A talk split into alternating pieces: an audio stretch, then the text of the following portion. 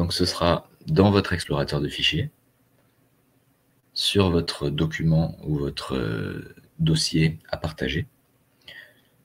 Si vous faites un clic droit, il devrait y avoir dans le menu contextuel une euh, section Nextcloud qui est apparue.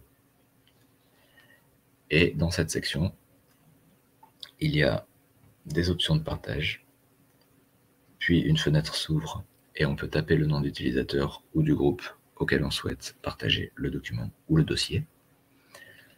Et il y a aussi les options copier le lien public ou copier le lien privé. Donc si vous connaissez déjà le partage en web dans Nextcloud, ça correspond aux mêmes options que celles que vous pouvez avoir dans le panneau de droite.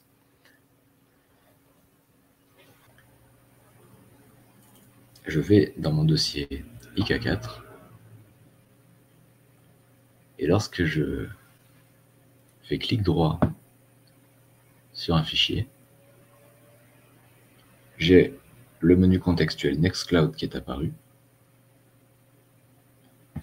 Et à l'intérieur, j'ai, bon, je peux voir son activité, c'est-à-dire son historique, euh, qu'est-ce qui s'est passé sur ce fichier.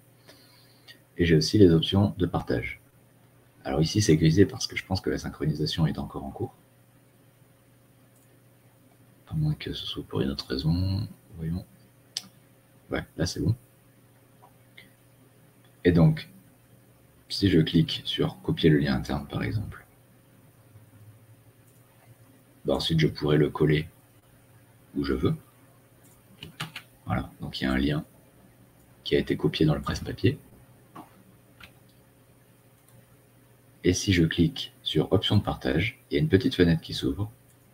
Et comme en ligne, enfin je veux dire comme euh, dans l'interface web, je peux sélectionner à qui je veux le partager.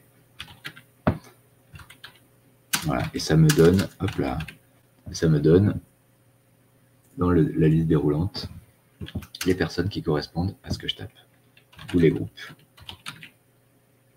Il y a l'Indicafé 4 ici.